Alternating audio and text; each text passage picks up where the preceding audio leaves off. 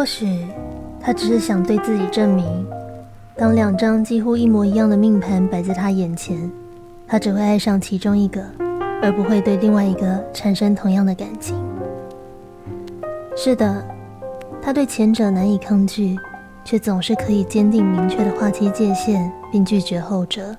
那就意味着，他对那个男人的感情是来自别的原因，并不是只是什么单纯的心象牵引作祟而已，也不是因为她是个人尽可夫的女人。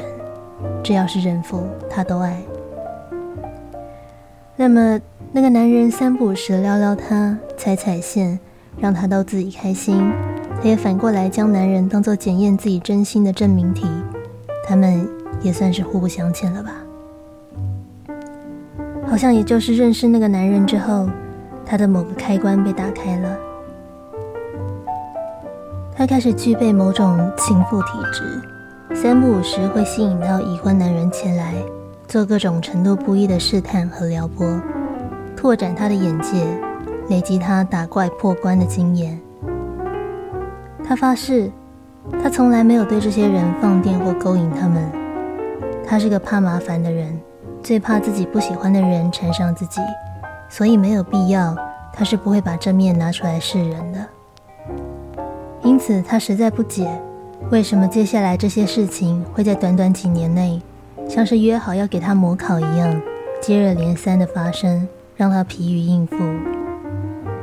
譬如，在他还在当上班族的那几年，有一个一年跟他说不上几句话、跟他隔了好几层的大主管，有天突然关心起他的幸福，说要帮他介绍对象。他说：“好啊，请介绍给我吧。”然而，大主管没讲几句关于对象的事情，却话锋一转，开始说起自己如何婚内失恋，然后要他在睡前想想他们第一次见面的场景。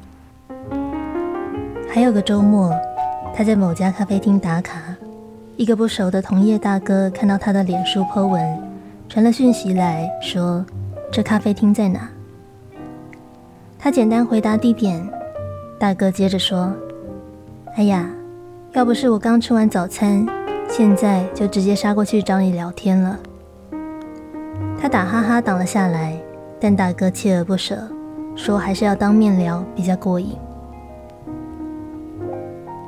他前一天晚上才看到大哥发一篇贴文，说自己怎么爱家、爱老婆、爱小孩。十二个小时之后，大哥在属于家庭的周末早晨对他说：“你在哪里？我想杀过去找你聊天。”是他多心了，小人之心度君子之腹吗？不是，因为没多久之后，他就听闻这位位居要职的大哥。被揭露跟年轻女性同业约炮、交换文章刊登，最后被迫请辞下台的事。他的脸书涂鸦墙被这件事件洗版，但他没有做任何转发、评论和分享，因为他一点都不意外。又或者，某个上班日的早晨，他接到电话，是高高层的秘书打来的。秘书说：“老板，请你到他办公室来。”他有事情想要跟你商讨。这是一通奇怪的电话，因为上次他明明是和直属主管一起去跟高高层开会的，而他只是个基层，为什么高高层要跳过主管，直接单独找他去呢？他想起之前同事警告过他，说这位高高层曾经有过喝醉骚扰女同事的记录。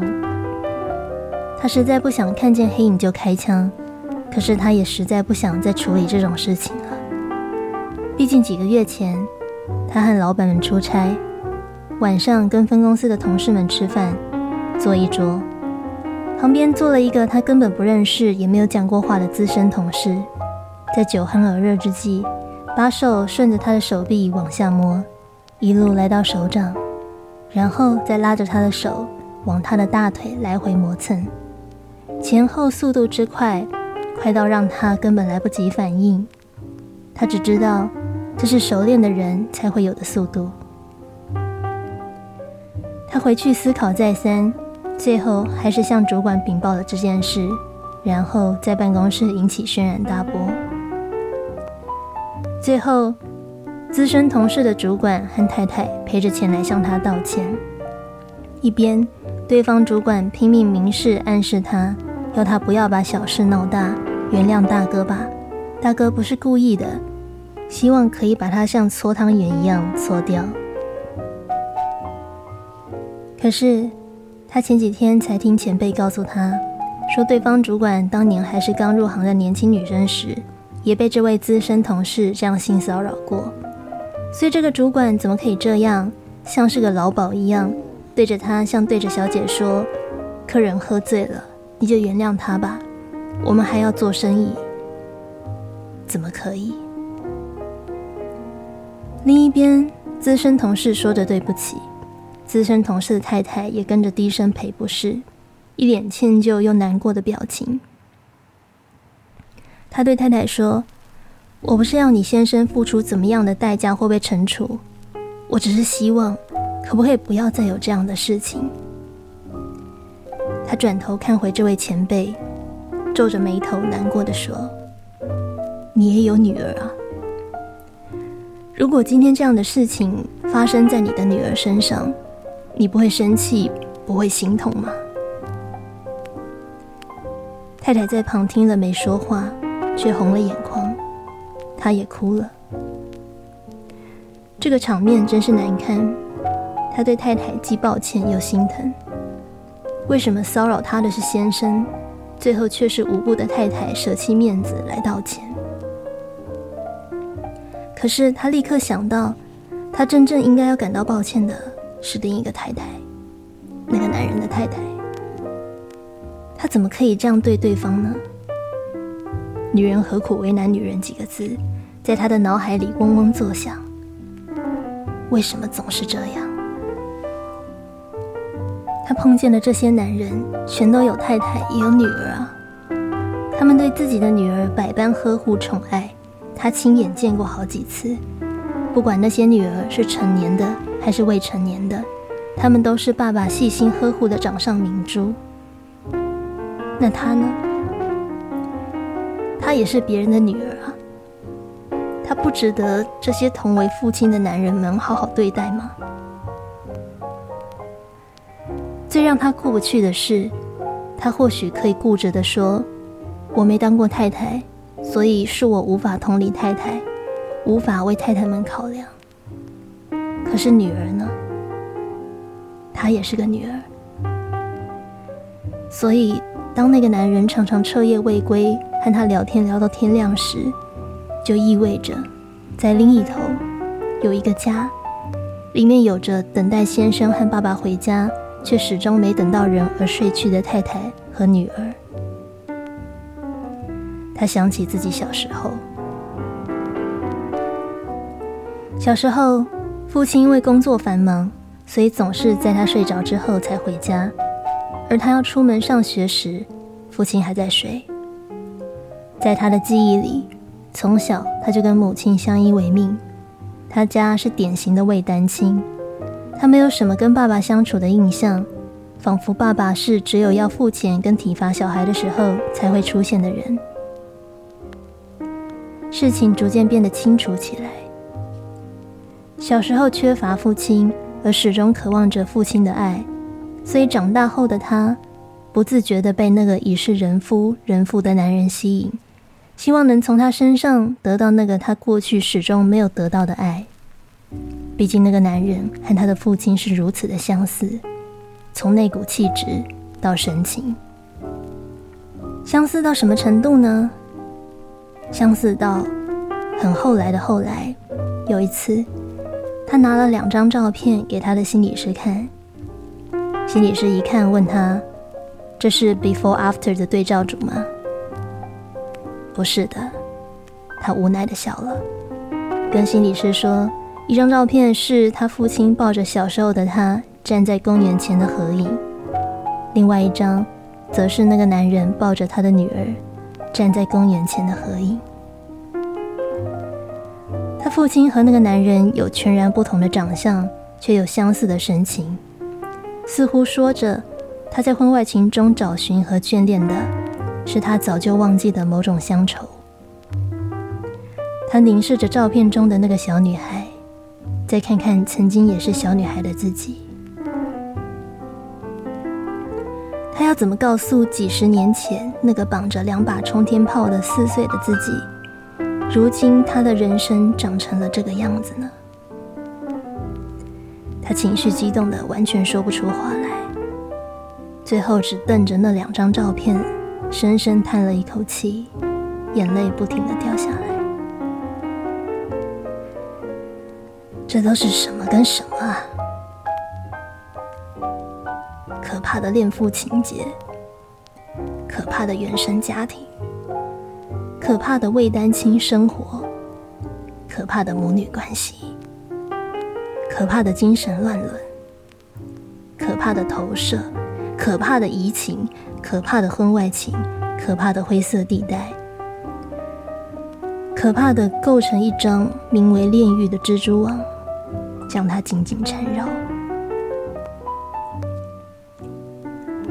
到这里，他过不去了。他没有办法接受小时候经历父亲缺席的自己，在长大之后，为了填补这份空缺而占据另外一个女儿的爸爸，让另一个女儿重复她小时候和母亲相依为命的故事，然后在长大之后也成为一个情妇，去找别人的父亲来补偿。一想到这里，他就心碎无比。这一切都和道德规范、禁忌和社会观感无关。他无可避免地将小时候的自己投射到对方的女儿身上，拔也拔不下来。所以，他必须将爸爸还给那个小女孩。就算他自私到顾不了别人的太太，他也不能接受自己让另外一个女儿经历和他同样的痛苦，因为实在太痛苦了。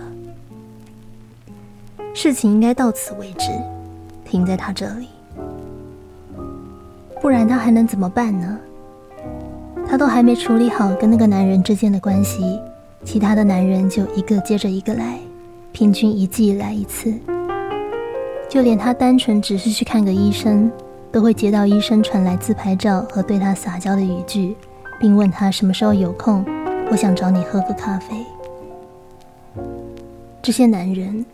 或者说，这些爸爸们更新的频率比 Netflix 上的影集还要频繁，让他心力交瘁、疲惫不堪。他管不着那个男人和他的婚姻与亲子关系，那本来就不关他的事。可是他想要尽自己所能，保护另一个女儿的童年，不要经历和他一样的童年和成年。日后这个女孩会不会选择成为情妇，他不晓得。那是女孩的自由。不管女孩走哪条路，反正都会学到一些重要的东西，得到某些宝贵的经验。但至少，但至少，不要是因为他的关系而让女孩不知不觉走上这条路。那样的话，他会无法原谅自己。他还是愿意相信爱情，也还是愿意相信男人。他喜欢他们。也知道他们不全是坏人，只是这个世界发生了一些事情，让大家失去了平衡。尽管他有很多的情绪，失望、难过、恶心、愤怒、委屈，但他尽量客观的看待这些事。他知道，大部分的时候，这些男人们并不是抱着要和他搞婚外情的目的来的，至少一开始不是。也许他这种生猛活泼又带点刺激挑战性的外在表现，勾动了他们内心的什么吧？也许是寂寞，也许是无聊，也许是空虚，也许是狩猎欲。也许他具备某种他们在成为中年人之后就因为责任压力而封存而失去的生命力。虽然人们常常管那个生命力叫做青春。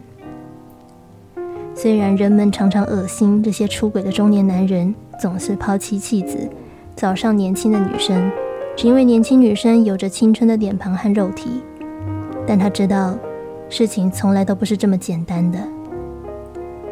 因为年轻女生勾动中年男人的，同时包含着更深层的荣格说的他们的内在阴性面，那个叫做阿尼玛的东西。所以他们来了。也许这些大叔们一开始只是想着，就喝一杯咖啡，轻松自在的聊聊天，度过一个愉快的上午、中午或下午，在他沉重无聊的日常生活中汲取一点活水，这样就好。可是事情常常不会止于这样就好。他和那个男人不就是从随意的聊天开始的吗？有多少婚外情，一开始不都只是喝个咖啡聊聊天呢？人有太多内在的潜意识的运作，是我们无法预测也无法知晓的。往往就是这些东西，在一杯咖啡之后，把他们推进婚外情的火坑里。就像他，尽管乖了一辈子的他，渴望使使坏，做做危险的事情，好来挣脱父母的控制。但他并不喜欢竞争，也没有抢别人男人的意图，更不是一开始就抱着我要搞个婚外情、成为情妇的念头才进入这段关系的。只是他的生命失衡了，所以他的潜意识、他的压抑面、他的儿时创伤，在遇到这个男人之后，全都倾巢而出，而他用了不是太好的方式去试图平衡。就算除了那个男人以外的其他男人，他都一概拒绝了，但他也必须承认，某种程度，这些事件大概也都是他自己召唤来的吧。因为每一次发生，他都没有选择逃开，甚至明明不舒服，也还是继续和对方周旋下去，正面迎战。只因为他太想好好抓住这些练兵的机会，让自己更快速的成长。更能老练的应付跟面对这些情况，更加百毒不侵。他像少年漫画里面的那些角色一样，一心想着要不断变强，再变强。因为没有人可以保护他，他必须要学会保护自己的方式，而且不是一种退缩回瓜牛壳的方式，因为那样只是单纯的退化而已。他要的是变强。神农尝百草，有天总会练成金刚不坏之身吧。至少在面对多年的老朋友带他到深山里吃饭，并在孤男寡女、酒酣耳热之际，几度用略为试探的口吻说着“好想去泡温泉啊”等等，应该去泡个温泉啊这样的话时，他已经有能力从容而淡定地直视着这个已有论及婚嫁女友的老朋友的双眼，回他：“好啊。”你等下就在附近找个旅馆泡，我在外面等你泡完出来，并一边从长计议，等等要怎么样叫车回家。他想，如果现在的他再被谁骚扰一把，他或许有能耐在众目睽睽之下故意摸回去，来回敬对方。而为了摆脱和那个男人这份长期暧昧不明的关系折磨，他也能发狠似的。把自己丢进各种社交联谊场合和交友软体当中，一再练兵。不管自己有多讨厌这种人肉市场的运作方式，连长辈介绍的相亲场合他都去了。尽管他完全不想结婚，就像征婚启事演的那样，表面上他带着强烈企图性的以脱单为目标，实则如魔术师胡迪尼那般想办法。从五花大绑中搏命演出逃脱术。他想，只要他可以先找到一个单身的男生，试着和对方交往，也许就有机会脱离和那个男人的关系，让自己慢慢从折磨中脱身吧。还是那句老话，他想要活下去。为此，他放弃了许多过往的原则和期待，期待要能自然而然的认识。自然而然的聊得来，感到彼此投契。放弃吧，没话聊，先尬聊也没关系，总要有人先递出橄榄枝嘛。期待要先喜欢上再交往，放弃吧，这太可遇而不可求了。先试着交往，再试着慢慢喜欢上对方也可以。虽然你觉得自己绝对不是这种类型，但不是怎么知道呢？期待要先从朋友慢慢当起。不要才认识就在一起吗？放弃吧，你现在的当务之急，不就是结束这段纠结的婚外情吗？你哪有这么多时间跟余裕呢？要先把心里净空，才能再装进另外一个人。放弃吧，你试了那么多次，哪一次净空成功过了？你就当开放式关系来处理吧，顺便试试看，同时喜欢两个男人，试试看所谓的脚踏两条船是什么感觉啊？两个人要有相似的背景跟三观才比较好相处。放弃吧，对方要年纪比你大。因为心理年龄才能跟你差不多，放弃吧。他不断告诉那个因为放弃原则而很不舒服的自己：“你得把你的舒适圈打开，你得突破你的固执和惯性，你才能够逃出楚门的世界。”终于，他遇见了一个单身的年轻男孩，尽管除了单身之外。男孩几乎不符合他对伴侣的期待。男孩比他小一点，和他有着完全不同的背景和三观。对方对他的工作感到不以为然，两个人的生活也毫无交集，只是缘分偶然让他们遇见了。他打开心里的那扇门，和对方交流，试出一些显而易见的友善和好感，尽管他并不喜欢对方。可是他觉得对方是个可以信任的人，所以可以试试看。奇妙的缘分啊，甚至让这个男孩和那个男人同时出现在他眼前，让他彻底的认知到自己原来做得到，自己原来可以在爱着这个人的同时，对另外一个人抱着可能可以喜欢上的好感，尽管那也很有可能是他的自我催眠。事到如今，他已经不会对这样的自己感到很贱或很烂了。他觉得有这样的体验似乎也挺好的。他想起以前找他论命的一个朋友，那位朋友碰到的情况和他正好相反，是已婚的姐姐和小鲜肉之间的职场婚外情。最要命的是，这位人妻朋友和那个男人有着相同结构的命盘，所以他看着朋友。就像是看着那个男人坐在他的面前一样，毫无保留地说出作为出轨那方的想法与心情。朋友说：“我真的很喜欢小鲜肉，也很爱他，也真心想和他在一起。可是我是不可能放弃我的婚姻的。我有很棒的家庭，很体贴照顾人的先生，很好的公婆。我的先生尤其是我的贵人，没有他。”我就没有今天这些。朋友说，我还有我的工作，我的事业，我不可能为了小鲜肉牺牲这些我花了大把精力和岁月累积起来的东西，我的人生资产。虽然小鲜肉的确给了我先生给不了我的东西，譬如说深刻的理解、深刻的融合。朋友说。他霸气的要小鲜肉也去交个女朋友嘛，这样他们就扯平了。可是小鲜肉说不要，这算哪门子的公平？我又不想要另外交女朋友，我只喜欢你而已。你少用这种方法来减轻自己的罪恶感。朋友问我该怎么办？帮帮我！我不想跟小鲜肉分手，看小鲜肉和别的年轻女孩相处，我也会嫉妒。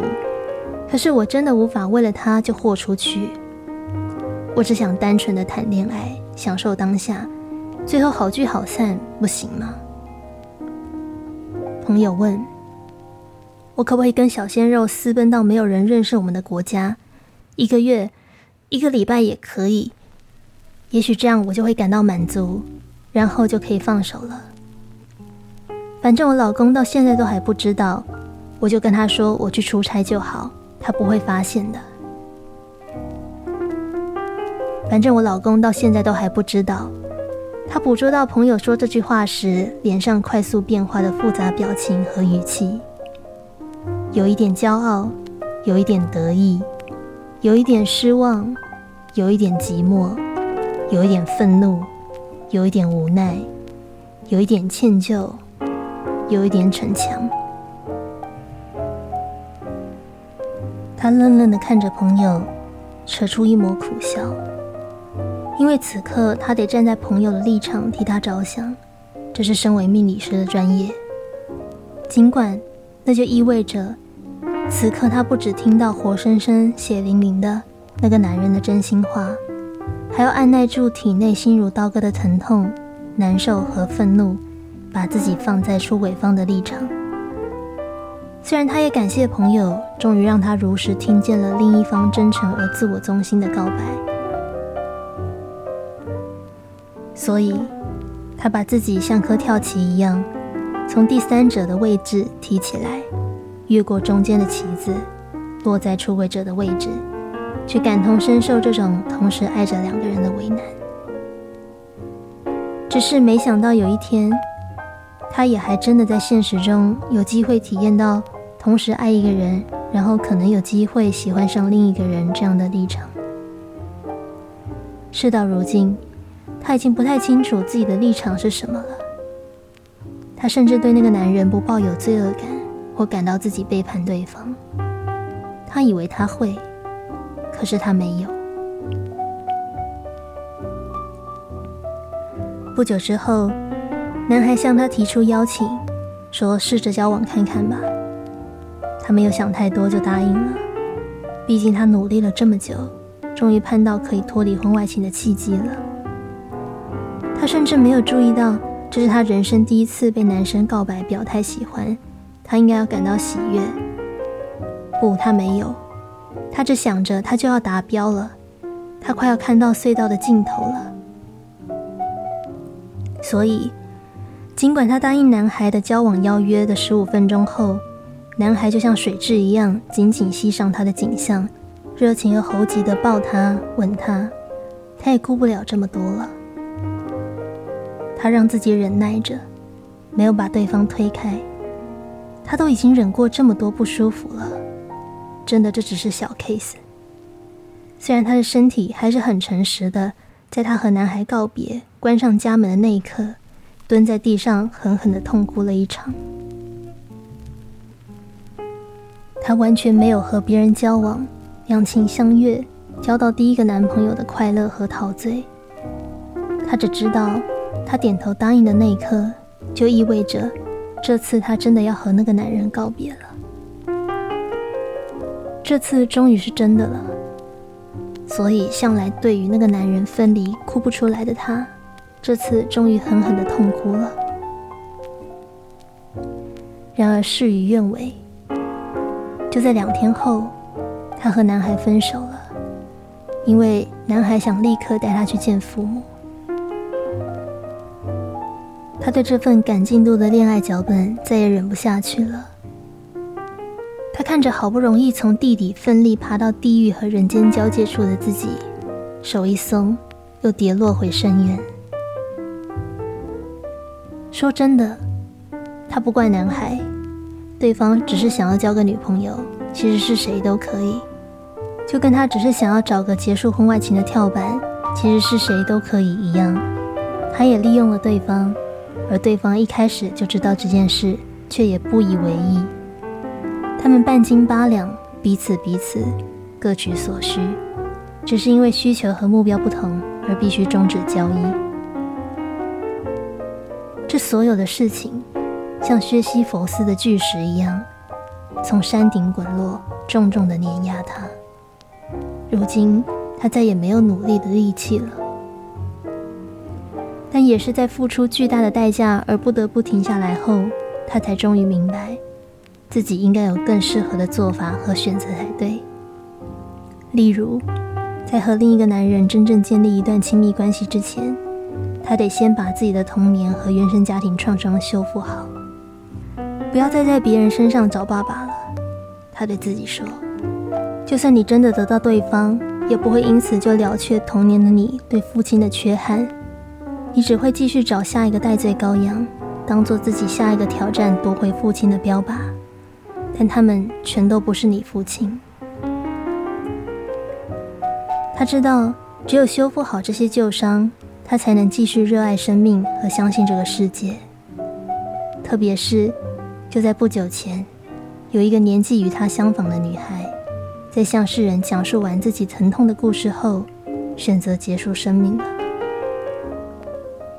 那时他咬着牙，掐着肉，花了很长的时间才艰涩的读完这个女孩的故事，却又很快的在血液倒流中接收到女孩离开世界的消息。他对这个女孩又理亏，又抱歉，又生气，又难过。理亏和抱歉的是，他想他的运气可能比这个女孩好一点吧。没有在这么小的年纪遭受到这么严重的创伤，而再也无法相信这个世界。尽管成年后才惹事的他，也因此少了个“我是被对方引诱的无辜少女”作为帮自己辩护清白的理由。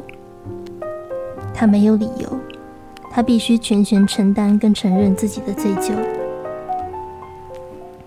生气和难过的是，他好想对那个女孩大吼。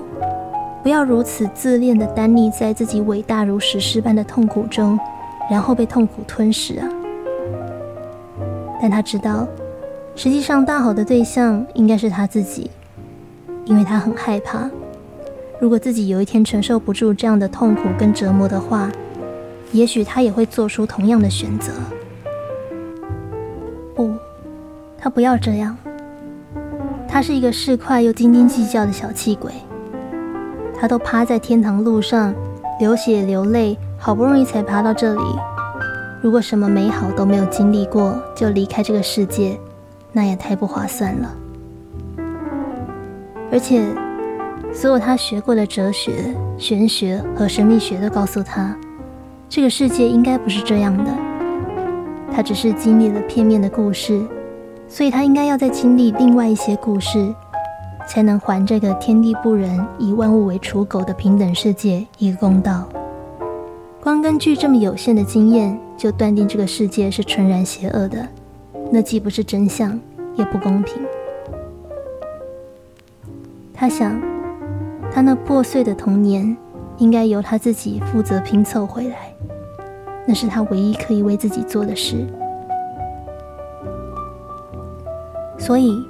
他开始花大量的时间，像夸父追日那样拼尽全力，想要将他的纯真和童年找回来，想把他错过的那些孩子般单纯的幸福快乐补回来。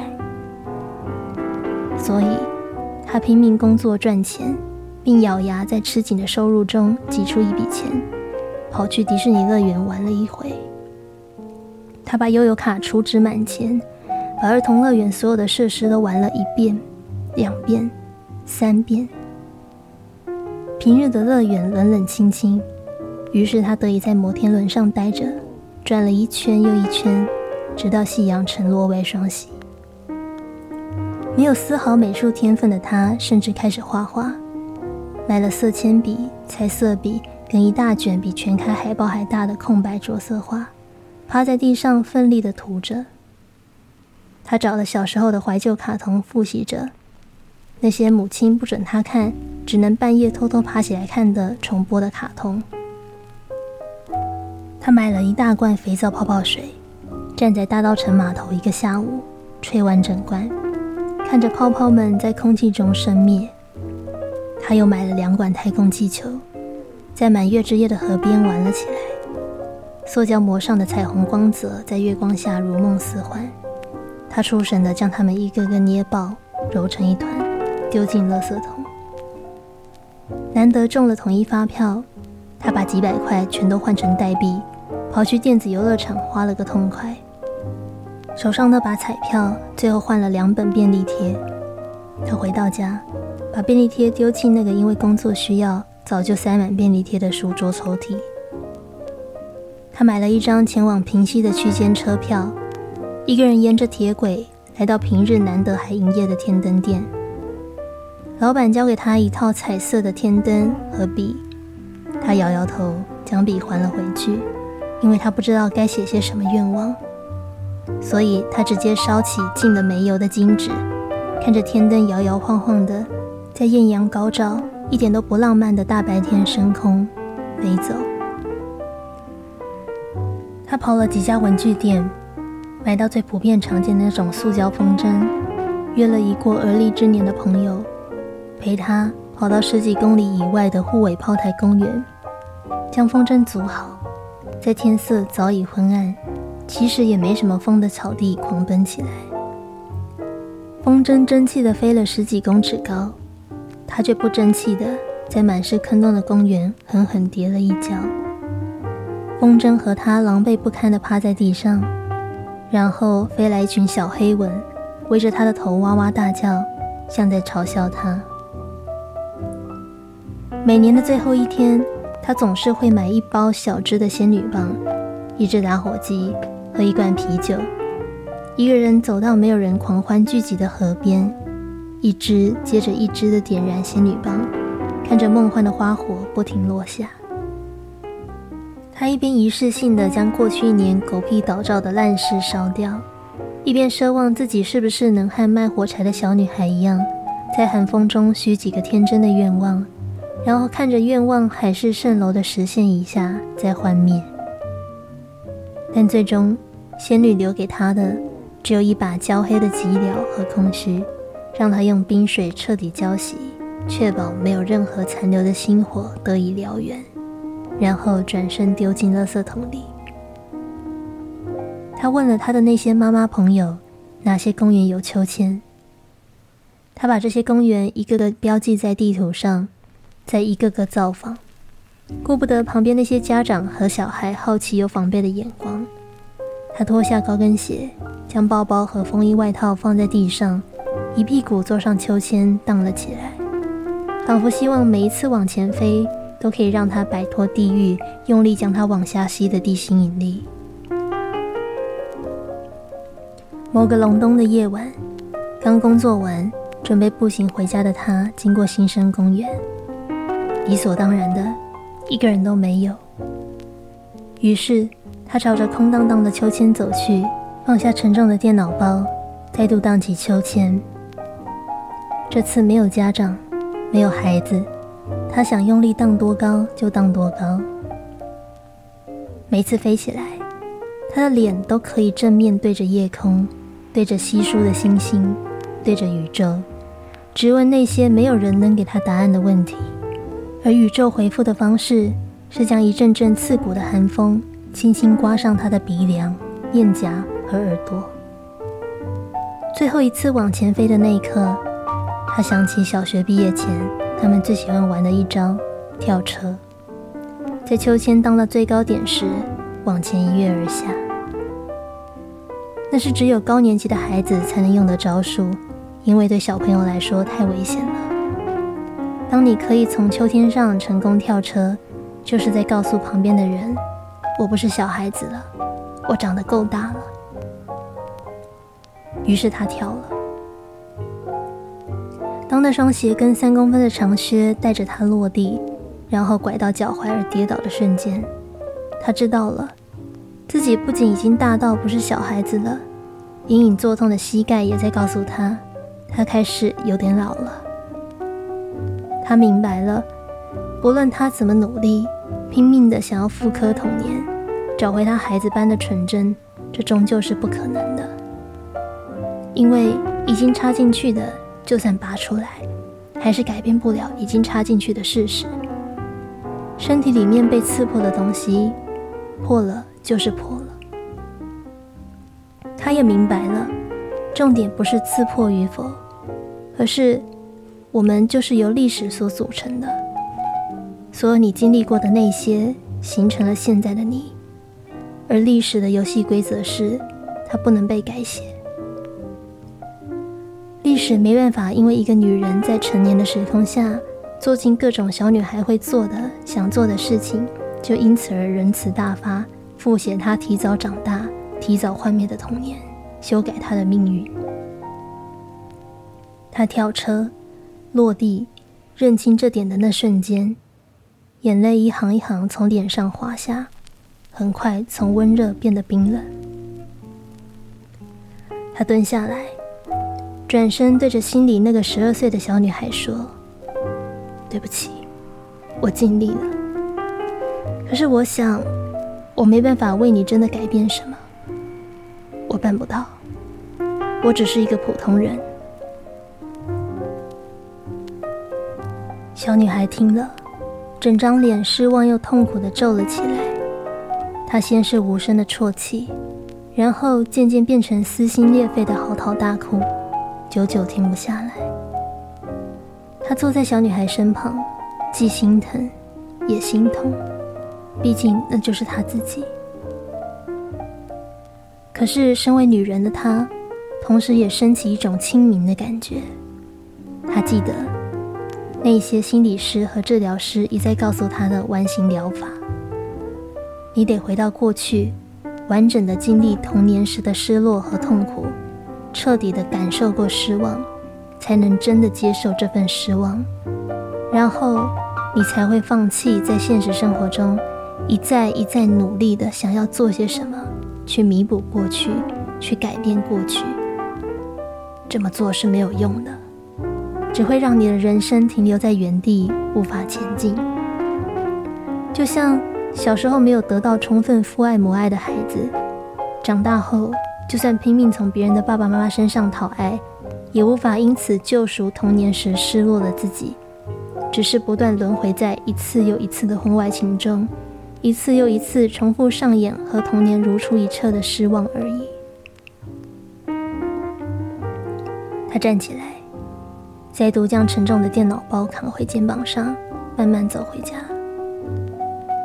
所有人都睡了，尽管他不抽烟，却从客厅里摸了一支室友的凉烟，然后坐在阳台上，点燃，看着它静静燃烧，像一炷香。终于，他愿意放过童年，哀悼逝去的纯真，哀悼错过的快乐，哀悼不能再用单纯的语气唱情歌的自己。他放手，你一炷大人的香，不再抵抗，接受了这些的死亡。接受的同时，也就放过了那些一路走来的伤痕，放过连连看，放过贱女人。放过假男孩，放过陈幼卿，放过李大人，放过汽车旅馆，放过那些男人，放过他的父母，放过他自己。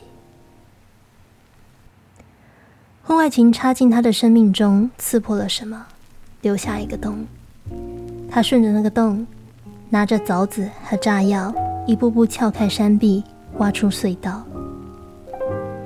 一路上，他死过，又活过来，再度死掉，再重生，然后再死掉，再复活，就这样来来回回的徘徊在生死之间，直到有一天，他终于来到隧道的另一头，在细缝中再度看见阳光。那道阳光何许温暖如神谕，开示他：是的，纯真终究会流失。因为你必须长大，可是天真可以留下来。就算你知道了很多事情，比方说现实的残酷，但你还是可以选择相信，相信人，相信人性，相信这个世界，因为你还是愿意相信。尽管挖隧道的过程让你遍体鳞伤，但也因此让你习惯受伤。而不再害怕受伤，它让你接受受伤就是认真活着的家常便饭，那就是你之所以能够留下天真的原因。就像塔罗牌从什么都不知道，出生之犊不畏虎的零号牌愚人出发，带着满满孩子般的纯真，一路经历二十道不同的人生风景跟角色，有爱情的欢愉，有恶魔的堕落，有死神的威胁。有天使的审判，最后来到看尽人生百态的第二十一号牌世界，而接续在世界牌之后，又回到愚人，不再纯真，但是返璞归真的愚人，可以明知山有虎，偏向虎山行。我们从见山是山，见山不是山，再到见山又是山，这是好莱坞典型的英雄之旅剧本结构。原因无他，电影之所以能够深深打动人们，就是因为实际上人生就是这样循环上演着的。看着最后一点火光熄灭，看着凉烟烧成灰烬，他懂了，初恋就是婚外情，原来实际上是一场他从小女生成长为女人的精神破处的成年礼。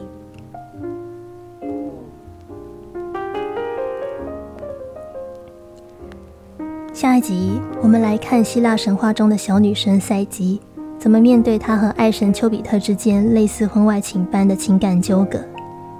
让我们来看小女生赛姬作为一个和众神周旋的实力与丘比特相差悬殊的凡人，如何转化这个苦涩的处境，徒手打落牙齿或血吞的凿出那条通往女人、通往妻子、通往母亲的隧道。最后。